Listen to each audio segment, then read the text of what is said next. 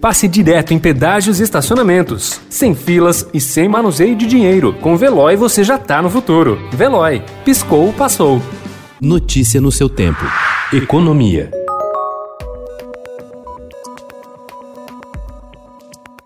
Mais de dois terços dos jovens têm emprego considerado de baixa qualidade. Ou seja, de cada 10 trabalhadores com até 24 anos, quase 8 trabalham em situação vulnerável, segundo o levantamento da consultoria e dados.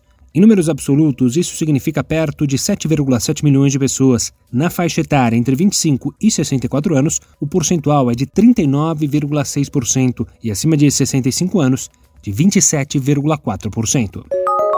Uma das principais explicações para a baixa qualidade do trabalho dos jovens está na falta de experiência, menor nível de conhecimento por causa da idade e uma rede pequena de contatos. Esses fatores também são um motivo para o elevado nível de desemprego entre os jovens, fator amplamente analisado e documentado no Brasil. Outro reflexo dessa vulnerabilidade do trabalho dos jovens pode respingar na produtividade da mão de obra brasileira, que não tem evoluído muito nos últimos anos. Entre 1981 2021 e 2018, a produtividade do trabalho avançou apenas 0,4%, segundo dados do IBRE-FGV. Apesar da imagem ruim do Brasil no exterior na área ambiental, a resposta à pandemia da Covid-19 ampliou as linhas de crédito atreladas aos 17 Objetivos de Desenvolvimento Sustentável da Organização das Nações Unidas. Presidente da Associação Brasileira de Desenvolvimento, Sérgio Guzmão Suchodolski, diz que o relatório da Organização para a Cooperação e Desenvolvimento Econômico apontou o potencial das instituições financeiras de desenvolvimento para fomentar novos instrumentos de crédito com carimbo da sustentabilidade.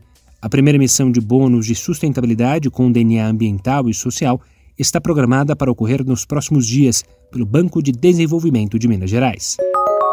A mudança de comando nos Estados Unidos a partir de janeiro, a promessa de uma vacinação em larga escala contra a Covid-19 e a expectativa de avanço de reformas no Brasil têm retirado parte da atenção e feito os investidores voltarem os olhos novamente para emergentes, como o Brasil. Como reflexo disso, o dólar, que chegou a ficar perto dos seis reais, passou a registrar quedas e agora se acomoda em um patamar mais próximo de cinco reais. Na visão de economistas ouvidos pelo Estadão, são boas as chances de que que a moeda permaneça nesse patamar mais baixo, desde que o país dê sinais positivos no manejo da economia na saída da pandemia. Notícia no seu tempo. Pegando a estrada ou só indo no shopping? Com o Veloy você já está no futuro e passa direto em pedágios e estacionamentos, sem filas, sem contato e sem manusear dinheiro. Aproveite 12 mensalidades grátis e peça já o seu adesivo em veloy.com.br.